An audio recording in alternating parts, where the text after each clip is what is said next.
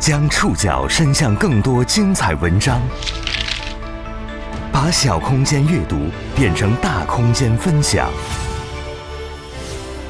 宋宇选读，讲述现实世界里的真实故事，把小空间阅读变成大空间分享。欢迎各位收听今天的宋宇选读。今天为大家选读的文章综合了《每日人物》《新京报》《腾讯证券》央视的内容，将和大家一起来了解。辣条统治的世界。二零二零年年末，一直活跃在小朋友与年轻人的购物车以及互联网段子和表情包里的辣条频频登上热搜。先是十一月初，全国首个辣条博物馆在湖南长沙开馆；再有十二月二号，中国辣条出口一百六十国，日本成辣条最大进口国，引发大家新一轮的辣条狂欢。这种神奇的面制食物已在中国诞生了二十多年，它是很多人童年记忆中不可或缺的一部分。和它相伴的，总有些麻辣过瘾的童年往事。宋宇选读，今天和您一起了解辣条统治的世界。二零二零年十二月二号，辣条又上热搜了。来自央视的报道说。中国辣条正不断受到海外消费者的喜欢，近年来出口量节节攀升，且远销一百六十多个国家。相关平台的数据显示，二零二零年下半年，辣条出口额同比增长超过百分之一百二十，海外购买辣条最多的国家依次为日本、新加坡、韩国、美国。一时间。微博上众多曾经的辣条爱好者们都开始为辣条进军世界欢呼鼓舞。这不是辣条今年第一次上热搜，早在今年十一月一号，国内首个辣条博物馆在湖南长沙开馆的时候，它也曾经短暂占据过公众视线。近些年，我国的辣条产业市场规模不断扩大。根据智研咨询发布的《二零二零到二零二六年》。中国辣条产业发展态势及投资盈利分析报告显示，二零一四年中国辣条行业市场规模为四百三十一亿，二零一九年辣条行业市场规模六百五十一亿。根据智研咨询预计，未来辣条行业的市场规模将会进一步上升，预计到二零二六年，中国辣条行业市场规模有望达到九百四十九亿。随着行业的日益规范，我国的辣条相关企业也在不断增多。根据天眼查专业版数据显示，目前我国企业名称或者经营范围当中含有调味面制品“辣条”且状态为在业存续迁入迁出的辣条相关企业超过两千四百家，其中超七成的相关企业注册资本在一百万以内，近九成的辣条相关企业为个体工商户。地域上，陕西、河南、宁夏。湖南等地的辣条企业是最多的，截止八月三十一号，仅今年新增的辣条企业数量就已经超过七百家了。辣条企业蓬勃发展的同时，食品安全问题以及过度使用添加剂始终是这个产业无法绕开的问题。那些曾经热爱辣条的年轻人们，怎么看待曾给自己带来童年欢乐的辣条？宋宇选读继续播出：辣条统治的世界。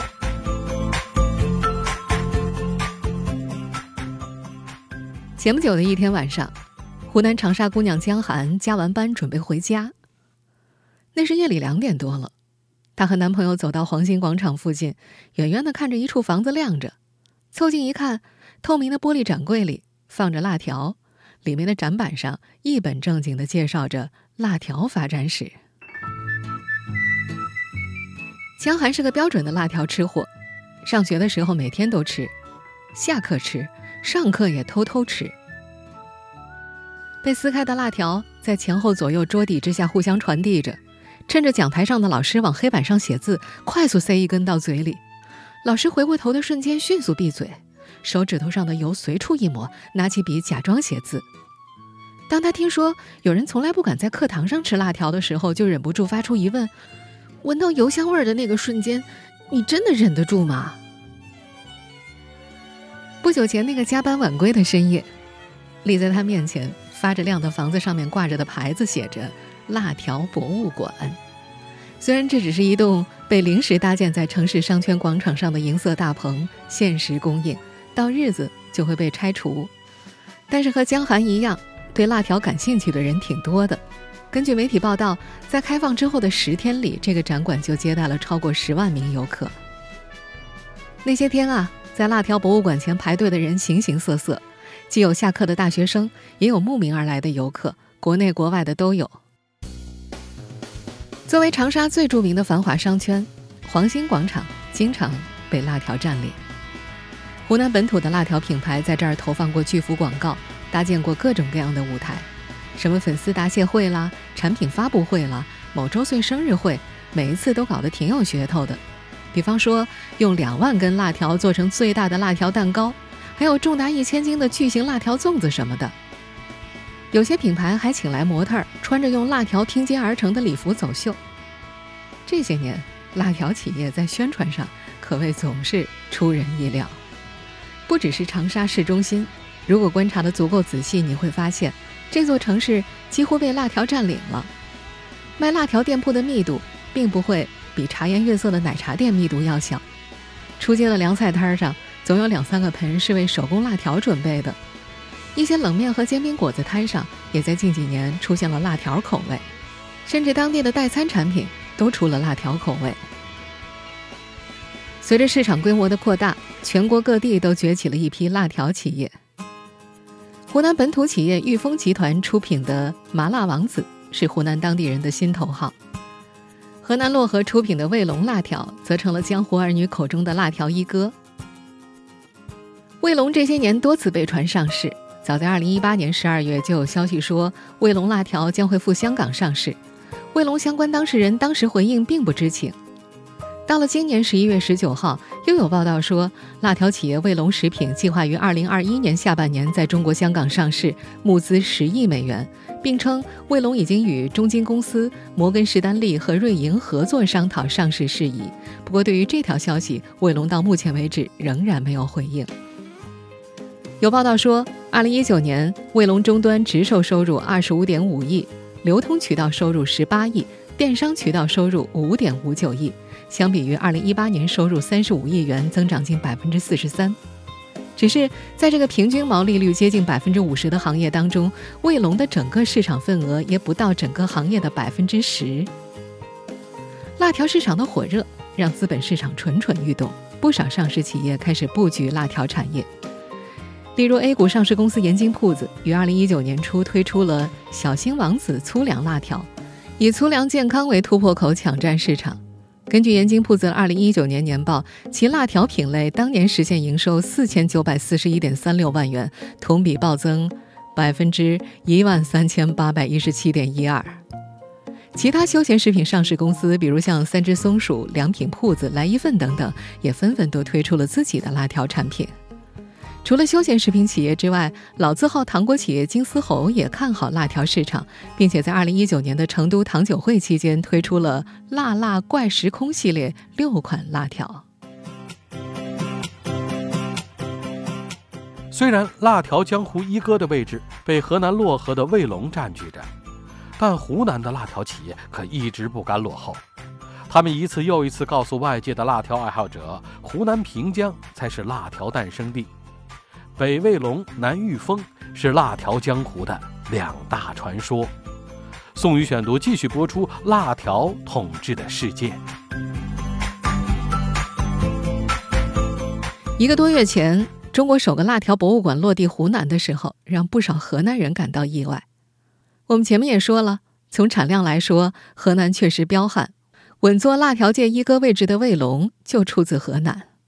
但是，辣条的起源并不在河南，而是在湖南的一个小县城平江县。建这个辣条博物馆呢，主要是想展示我们平江辣条整个产业的一些基本情况，让消费者能够近距离的了解到辣条生产加工的一个过程、工艺以及检测设备和技术手段，能够放心的去消费辣条。距离长沙一百多公里的平江县，有悠久的做酱干豆制品的传统。甚至可以上溯到清朝康熙年间。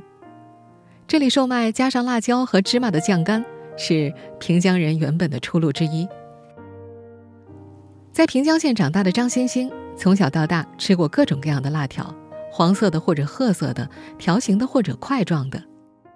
张欣欣说呀，在平江，无论是县城的大超市，还是乡镇的小卖部，辣条总是一整面墙一整面墙的铺开着。在这座小县城里，张星星从来没有遇到过不卖辣条的商店。对于这儿的老百姓来说，吃辣条是和吃饭喝水一样自然的事情，他们也从来没觉得辣条有什么特殊的。关于辣条的起源，最广为流传的一种说法是，一九九八年特大洪水之后，湖南受灾严重，大豆的价格从七毛钱涨到了一块五，当地传统的酱干行业大受冲击。当时有三位本来在外打工的平江人邱平江、李猛能、钟庆元回乡创业。他们发现可以用更便宜、更好找的面粉来替代豆粉。现在看来颇为巧合的是，这三个人不太掌握用面粉做酱干的工艺，就去做米线的工厂参观，买了一台制作米线的制作机，鼓捣出了这种长条形的麻辣味儿的条状面食，简称辣条。那年，生活在平江的辣条师傅刘军刚刚才二十岁。他所在的村子里有二三十户都在自己做辣条，他也就跟着家里的亲戚开始干起了这行。他记得那会儿做辣条简单的很，带一个盆、一把刀，从工厂里进货，把通过机器高温挤压膨化而成的半成品带回来，撒上一层油、辣椒、香料，再搅拌均匀，做好之后就推着自行车送往学校食堂和乡间的小卖铺。就这么干了十年之后。到二零零八年，刘军才结束了家庭式小作坊的工作模式，进入当地的食品厂，成了一名辣条制作师傅。他记得那会儿各方面才渐渐规范起来。以前在小厂的时候，手都不洗就直接开始做辣条了。在平江县长大的张欣欣也记得关于不洗手的故事。以前下课铃声一响，他就会和同学们都围到小卖部的门口，一个透明的盒子摆在最外面。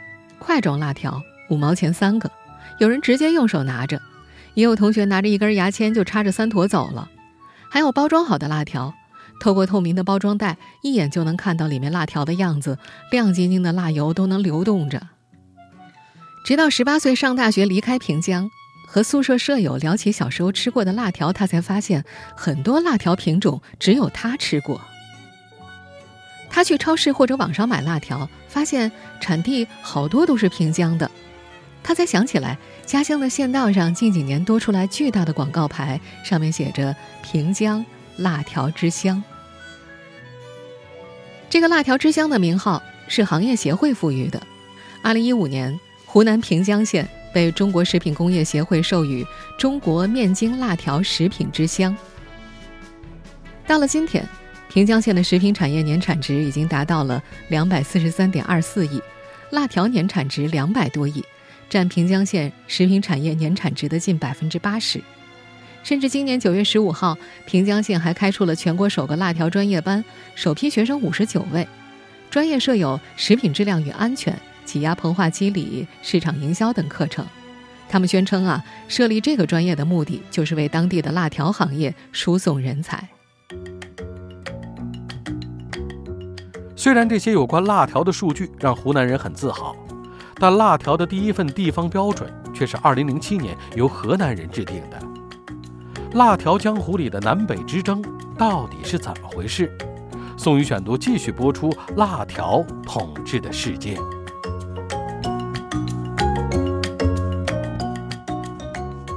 上世纪九十年代末，辣条在湖南平江面世之后，面临的另外一个难题就是平江。主产大米，当地并没有足够的小麦来支撑辣条制作所需要的面粉，于是平江人民开始北上，沿着京广线去往盛产小麦的中原地区，其中就包括卫龙的创始人湖南平江人刘卫平。一九九九年，刘卫平来到河南漯河，白手起家，开出了自己的第一家辣条小作坊。他亲自上阵，既做老板也做员工，推着三轮车沿街叫卖。两年之后，他成立了自己的企业，并在之后注册了卫龙的食品商标。从2005年到2009年期间，卫龙在河南漯河、驻马店、扶沟等多个生产基地投放，成为河南省的著名品牌。到了2007年，河南制定出了第一份辣条地方标准。也是在这一年，河南把辣条归入了调味面制品，在湖南，辣条则被划入了挤压糕点类食品。辣条江湖里的南北之争也就此打响了。刘卫平是个营销高手，在电商平台出火之时，卫龙就入驻各大平台。他们还相继在2010年、2012年请来赵薇、杨幂作为品牌代言人。不仅如此，刘卫平还和段子手和营销号合作，隔三差五地制造热搜词汇以及表情包。今年双十一期间，卫龙也没有停下一贯爱作妖的脚步。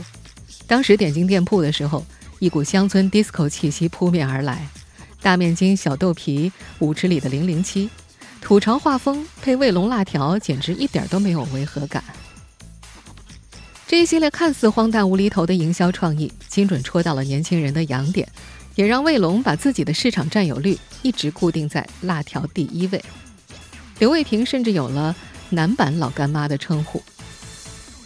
除了营销，南北两派的辣条在口味上也做了不同调整。为了保证其最大销售区域广东消费者的接受度，北卫龙将原来辣条的辣度降低了，从麻辣调整为甜辣。而湖南平江县的南玉峰旗下著名产品麻辣王子，则投入极大精力进行高端产品的研发，口味儿一直是麻辣为主。辣条到底是该吃麻辣口的还是甜辣口的问题，就就此产生了，双方互称对方是异类。江寒是长沙姑娘，后来到西安去上大学，每次买辣条回宿舍，她总是要边吃边吐槽：“怎么是甜味儿的？太难吃了。”可广东人小玉。吃了女朋友从湖南老家带过来的辣条，直接就吨吨吨灌了两瓶矿泉水。南北之争的说法，在辣条的江湖被传了许多年。做了二十二年辣条师傅的刘军觉得，南北方的辣条是肯定有区别的。他说他们在南方做辣条，各种调味儿都会放得多一点，但这只是生活习惯差异，也不好说哪个更好吃，哪个更正宗。今年四月。刘军离开了家乡湖南平江，去了河南漯河。这位在行业内已经干了二十二年的老师傅，更容易感知到的区别在于，河南的辣条厂由于技术骨干人才普遍较少，愿意给他开出更高的工资。作为老师傅，刘军熟悉面粉的精度和粗细度，熟悉机器配置，还熟悉水分，比如潮湿季节要少打一点水，冬天天气冷要多打一点水。不然半成品出来容易发干发硬。除此之外，刘军还感受到南北两派的主要区别在于，河南的企业更加规范，入职前还需要培训礼仪。可他以前在平江的时候，辣条企业太多了，大家上班感觉都挺散漫的。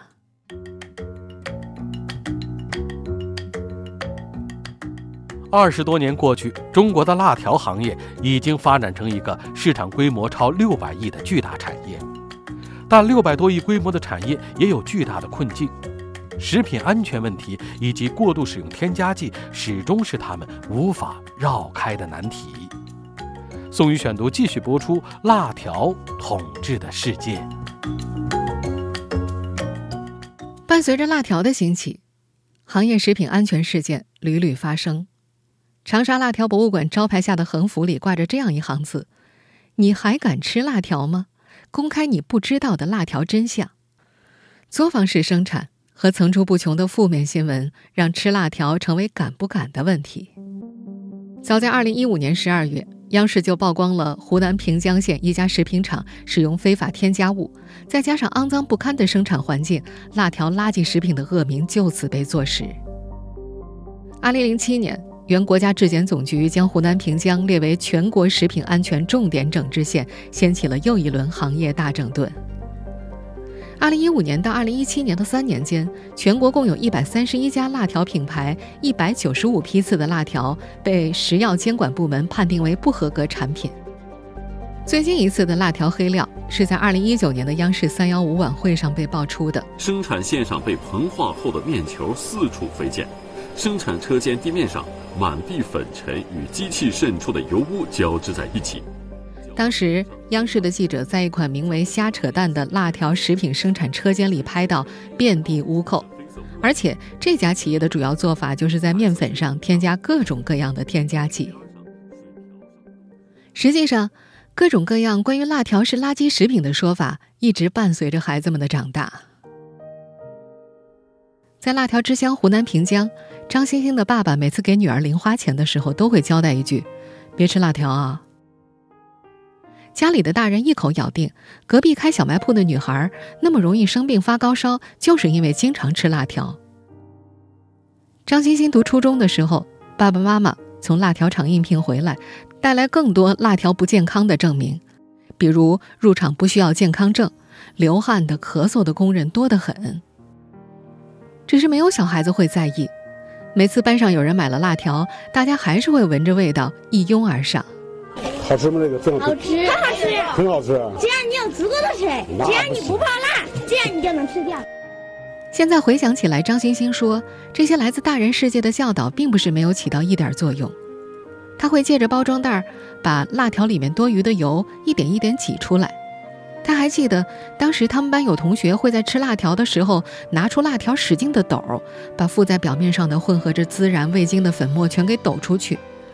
在他们那个小县城里，一度流传着每天吃一个苹果，身体就会更健康的传言。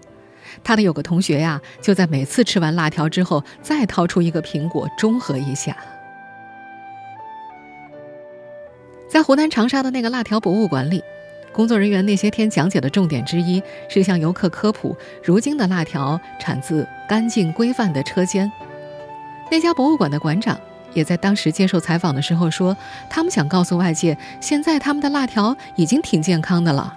那么我们通过展示之后的话，也是想让消费者知道，辣条是安全的、健康的，辣条是用面粉做的。那么面粉作为辣条的主要原料的话，这个呃，作为北方那边的话，都是主食的主要的这个食材。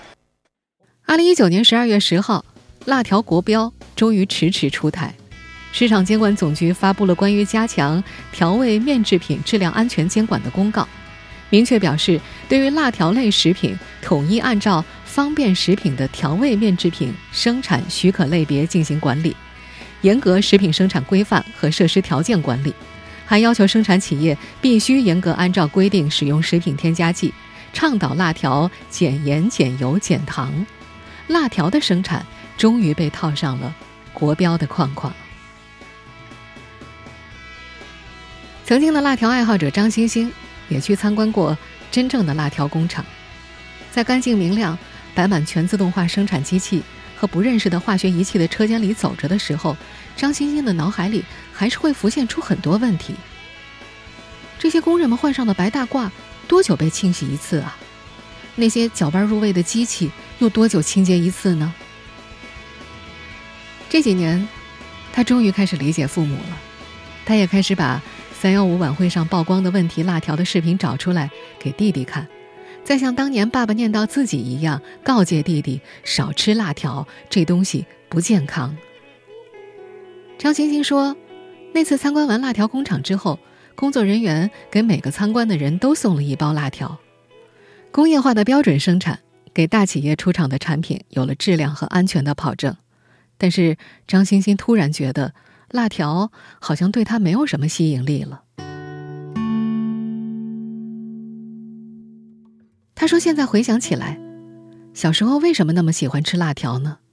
除了辣条足够刺激味蕾，还有买不起别的零食等原因。辣条分量足，小孩子总要考虑我能够吃多久这样的问题。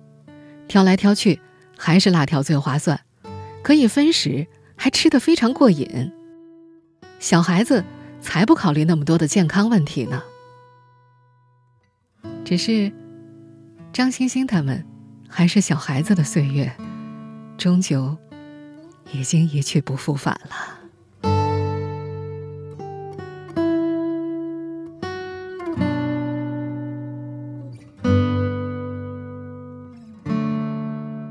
听众朋友，以上您收听的是宋宇选读《辣条统治的世界》。本期节目综合了《每日人物》《新京报》《腾讯证券》《央视》的内容。收听前复播，您可以关注本节目的同名微信公众号“宋宇选读”，唐宋元明清的宋，宇宙的宇。我们下期节目时间再见。那一天早上，早晨起得有点早，偶然发现五个钱的 NB，就想去买包辣条。很久没有尝到。那种儿时的味道，香因为我外婆经常唠叨，吃多了对身体不好。我偷偷拿起五个钱的 NB，悄悄咪咪下楼去，跑飞快，走到学校旁边的那家小店，老板说弟弟，我们只卖文具。我失望的走开，走了，又找到个小卖部，运气有点好哎，要我好久不见呐，老板娘，来包大口棒。他说现在不让卖，我说实在不行就母鸡牛肉或者鹿爽。他说这些东西卫生局查得严，现在只有这个牌子的喽。我拿了一包，然后给了拿来个人，但我突然发觉那不是你吃的。他说要个你才给五角钱嘛，都起我老手。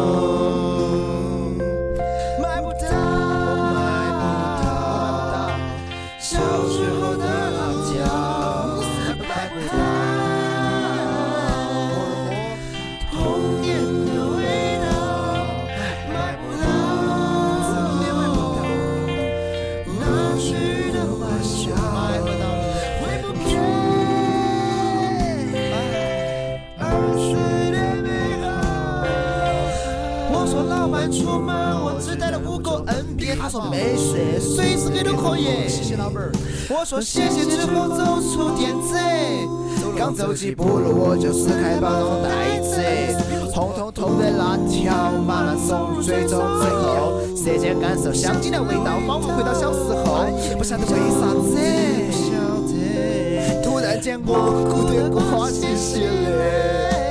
辣条还是原来的味道，路是原来的路，但再没有同行的伙伴想吃过那条，说是顺路。到达时光离我并不远，但现在看我们都离太远。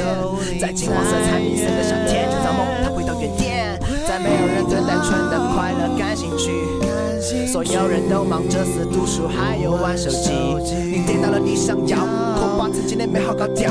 我抬头仰望蓝天白云，让阳光把内心拥抱。快到家了，跳，一杯我吃光。突然夜深凉风起，抱歉，我必须说声再见，因为未来还会有更多风雨。把包装丢进垃圾箱，在夏季中像是跨时空，时光中有一小激动，我给过去说个再见，往事都化作沉淀。啊，那那前方的小石板都忘了吧，我最后又回到了家。